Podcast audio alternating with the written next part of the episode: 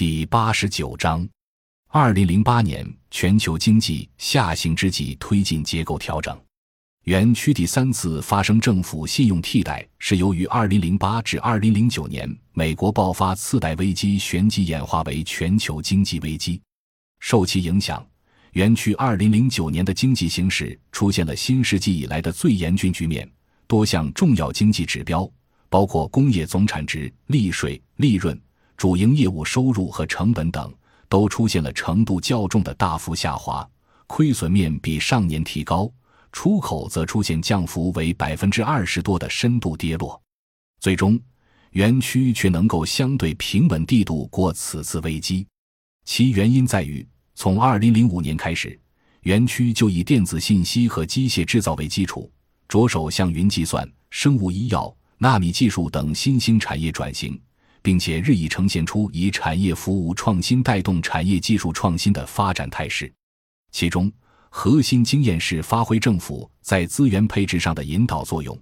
以金融平台和生产性服务业作为政策传导中介，有效服务并引领了园区面向未来产业发展的技术创新和产品研发。与此同时，国开行在对园区的信贷业务也在与时俱进的不断创新。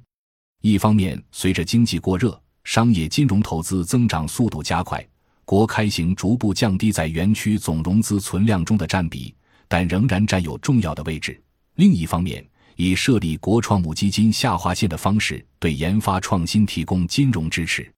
政府利用经济下行推进结构调整，乃是更为积极的逆周期调节。其中，园区金融创新的关键是政府信用主导，让金融信用回迁下划线实体产业。这与同期一般金融资本追求流动性获利而加快脱离实体经济的趋势完全不同。二零一零年，国开行与园区的中心创投合作运作中国第一支国家级股权投资复合基金——国创母基金。该基金的总规模为六百亿元，分为 P 私募股权投资。母基金和 VC 风险投资母基金两个板块，苏州创投集团由原先的中心创投转变而来，主要负责运作 VC 板块，主要投资于早期和成长期投资的创业投资基金。截至二零一零年年末，入驻园区的股权投资机构将近一百家，累计的注册资本规模超过一百八十亿元。在苏州市备案的创业投资机构数量，在全国地级市中排名第一，其中近一半是在园区办理备案登记手续。园区已经成为江苏省内创业投资资本集聚度最高的区域。股权投资产业的发展进一步带动园区创新型经济发展。仅2010年就有四十多家创新型企业获得总额超过三亿元的创业投资。2011年。国创母基金首期运作顺利，新增股权投资机构一百五十个，资金规模超过四百三十亿。至二零一三年年初，